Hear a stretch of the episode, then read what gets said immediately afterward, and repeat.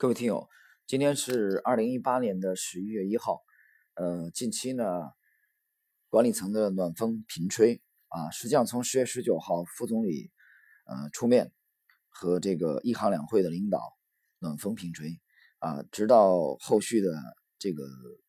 其他的相关的利好的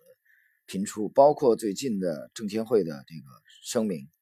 呃，这个声明，证监会的声明呢，在星球里边我也及时的做了这个点评，投资随笔，而且对这次近期有可能展开的这一轮反弹的性质啊，那么和这轮反弹哪些投资者啊适合参与，哪些不适合参与，以及这轮反弹之后啊大盘有可能的这个阶段性的走势的方向啊，包括这个中期的目标位。这个在近期的知星球的投资随笔啊，尤其是这最近的四五期当中呢，我们都已经明示明确的写出来了。呃，那么今天呢，我们这期投资论道是来谈一谈投资的大概率和小概率的问题。嗯，这里边呢，我还是借用啊沪深 A 股的一只典型的超人气的个股——方大碳素六零零五幺六。嗯，这篇文章啊，我发布在雪球啊，雪球的应该是在今年的呃去年的九月二号，二零一七年九月二号啊。下面呢，我们就围绕这篇文章啊来谈一谈，无论熊市还是牛市，那么作为一个这个职业的投资者，那么如何的去看待大概率和小概率的问题？啊，我们这个案例呢，就围绕六零零五幺六这个股票，呃，来交流。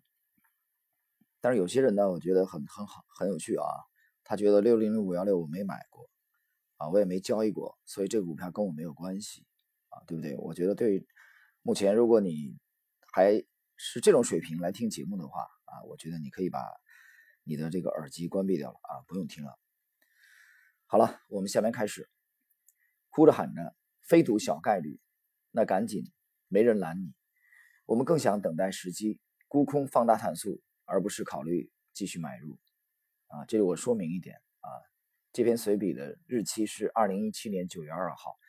大家在雪球专栏可以查到啊这篇随笔。那么八月六号，Lexi 在雪球发布了放大碳素、冀东装备等机构重仓股的中期头部预警提示，这里再次强调。这批股票极有可能是未来几年的超级头部区域，随后几年这批股票必将踏上漫漫雄途。区别仅仅是暴跌或者阴跌而已。有些散户朋友啊，在微信啊或者星球来问我，那么自去年二零一七年八月六号啊到我们这篇文章的九月二号。半个多月过去了，啊，这个方大碳素并没有暴跌嘛，啊，这怎么理解？这里大家要注意，所谓的个股的长线的头部区域呢，它是一个区间，它并不是一个点。那么主力呢，在此区域呢，会反复的震荡拉高来派发手中的筹码，而这个区域呢，也是最容易套死散户的区域。虽然不排除短线来看，啊，主力仍有可能利用媒体发布利好、鼓噪。来配合偷袭股价拉高的可能，但这些都属于主力诱多的举动。既然主力惶惶不可终日，挖空心思想着怎么尽快出货，你这种菜鸟啊，还留恋个球？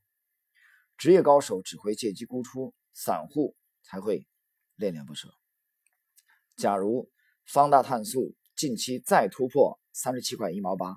那也是诱多假突破的概率更大一些。呃，这里我要说明一下啊，从九月二号这篇文章，方大汤素的这篇文章发表之后啊，我们其实第一次提出来啊，看空方大碳素是在八月六号前后，那么这篇文章呢是在九月二号发表的。九月二号发表的时候，大家刚才听到了啊，文中写的非常清楚，因为九月二号是个周末。说再突破三七点幺八啊，也是应该也是又多，这股票还真是突破了啊，在这篇文章发表之后几天的时间，被主力最高拉升到三十七块三毛，啊，拉高到三十七块三毛，但是很遗憾，收盘价只收在了三四点八七，啊，瞬三七块三毛是瞬间拉拉到的，然后呢，快速的回落，也就是后期还真的是有一个假突破。这个时候写这篇文章的时候啊，我们是不清楚的，因为这是九月二号发表的，大家去查一查雪球的这个日期，可以查到。好，我们继续。那么，Lexi 模型的风格就是坚决不赚最后几块铜板，不赚最后几块铜板啊，是潮汕的这个超级的商人的领袖李嘉诚先生的典型的风格。呃，因为这批股票短时间内。还未暴跌就沾沾自喜，忘却了这是高危区域，这是典型的幼稚的散户心态。Lexi 认为，本质上，股市哪有什么他妈的新题材、新概念？你活了这么大，之前也从来没人告诉过你啊。在职业眼中，股票的实质无非是代码不同啊。这这话写的非常鲜明，以我们图表派，就是代码不一样嘛。背后是资金驱动的，各路资金蜂拥而入，拿够了筹码，然后就开始编故事、编题材，然后呢，配合媒体，顺利的将大量的获利筹码倒给热血奔腾的你而已。资金的进出，只有主力资金的进出才是问题的实质所在。试问你的交易体系很好的解决了资金进出的问题了吗？最扯淡、最可笑的是，那么多大神每天四个交易小时。或者盘后带领散户沉溺于各种短线的题材自卫而不能自拔，最扯淡也最诱人的就是每天都对股市啊发表当天股市行情的看法，哪个板块当天涨得好，那么就单说哪个。冷静下来想一想，那么你看了这些大神的节目那么多年，你获利了吗？或者说？你的损失有没有减少，或者说你有没有什么样具体的收获啊？哪怕是理念上有吗？可你呢，偏偏就好这口。不信你去看一看，随便哪一档媒体，凡是号称抓涨停的，号称预知明天大盘涨跌啊，他知道的，或者号称分时战法，关注粉丝数一定是最多的。我借用鲁迅先生那句话。这就是中国股市的伎俩，什么伎俩？专门负责亏钱的伎俩。因为你是散户，无论你在你自己的本职工作那个行业再出色，来股市你也必须知道，股市的散户中的百分之九十九点九九必死无疑。长期来看啊，长期来看也就是百分之一左右的概率。你往十年、二十年的跨度，我觉得就是这个概念，百分之九十九肯定被淘汰。看不透这一点，哪怕你两岁入市，在股市中混一百年，最终也必定是牺牲品。区别仅仅只是从二十楼跳下，还是从五十楼跳下而已。改变屡战屡败的只有一条路，那就是改变你喜好抓涨停啊，期望不劳而获，期望天上免费掉馅饼等幼稚低级的思维模式。这里面还要加一点啊，很典型的就是急功近利，还得加上这一条。时光荏苒，盛衰相从，股市无情感，股市有轮回，从来只有新人笑。有谁有谁听到旧人哭？曾经耀眼的明星必将黯淡。那么这一篇呢？九月二号呢，是我们借助放大碳素啊，这是我们对放大碳素的第二次预警的文章，来谈这个。股市的大概率和小概率的啊这篇文章，那么随后在这个曲球当中的九月二十三号啊这篇文章发表之后的二十一天，我又写了第三篇的短评，继续评放大碳素。啊，我想呢，在这期节目里面，我们合并一起把这个短文呢也跟大家交流一下啊。那么八月六号及九月二号在雪球连发两篇文章，预警以放大碳素冀东装备等机构重仓股很可能开始构筑其中长期的超级头部区域。当时留言骂声一片，啊，几位投资者甚至说九月份方大碳素将用连续的暴涨来打肿我的脸。那么九月二号文中，啊，我已经探讨了方大碳素即使近期突破三七点幺八那个高点，也不过是主力急不可耐出货的诱多而已。实际的走势究竟如何？它虽然在九月十二号当天两次冲高到三十九块附近，但是收盘价没有一天站在三七点幺八元之上。正所谓强弩之末不能穿鲁缟，你恋战也好，五谷不动也罢，这个区域正是埋葬做多者的天坑。方大碳素就类似于一只安全套，各路主力。爽透之后，它的去处只有一个，那就是被丢进马桶。我们将一如既往的规避盘面百分之九十九的无效率、低效率的个股。那么，在联储开始缩表的大背景之下，新兴经济体的资金抽离已是势不可挡，大宗类的春天已经戛然而止。那么，这是在雪球啊，针对方大碳素的第三篇。啊，我们的预警的文章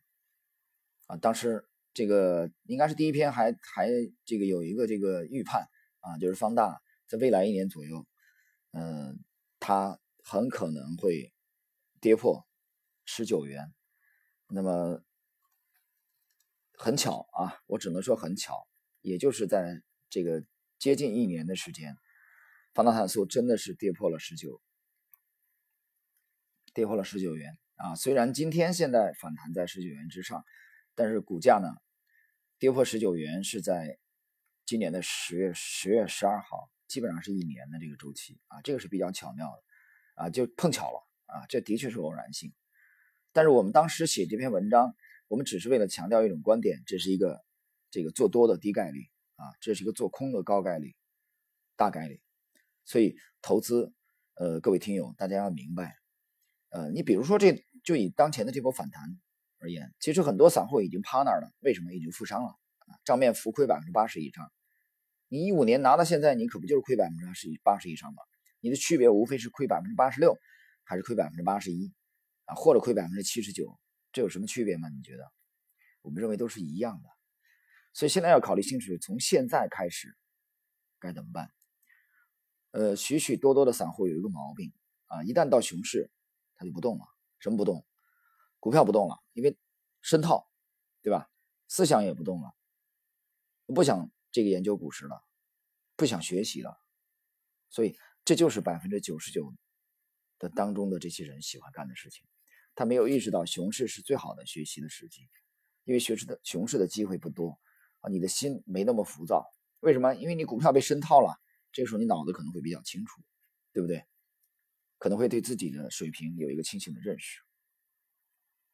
啊，比如昨天，呃，我更新的那期回顾我早年探索的经历的时候，那也是鼻青脸肿的交易啊，最终几年之后承认，不得不承认啊，承认这点非常痛苦，但是必须得承认，啊，原来自己并不懂股票，那是在两千年左右，那个时候离我开户呢已经过去了三年啊，虽然第一只股票东方电子给我赚来了几乎。几乎是翻倍的利润，但是东方电子九七年交易之后的那三年啊，自己追涨杀跌，啊，犯了几乎每一个散户都犯过的所有的错误，可以说，最终三年以后，啊，零一年到上海拜师之前，我从心里边默默的发出了一个声音：原来我当时是真的不懂。好了，朋友们，今天我们这期呢就交流到这里啊。在下期节目，我们继续再交流。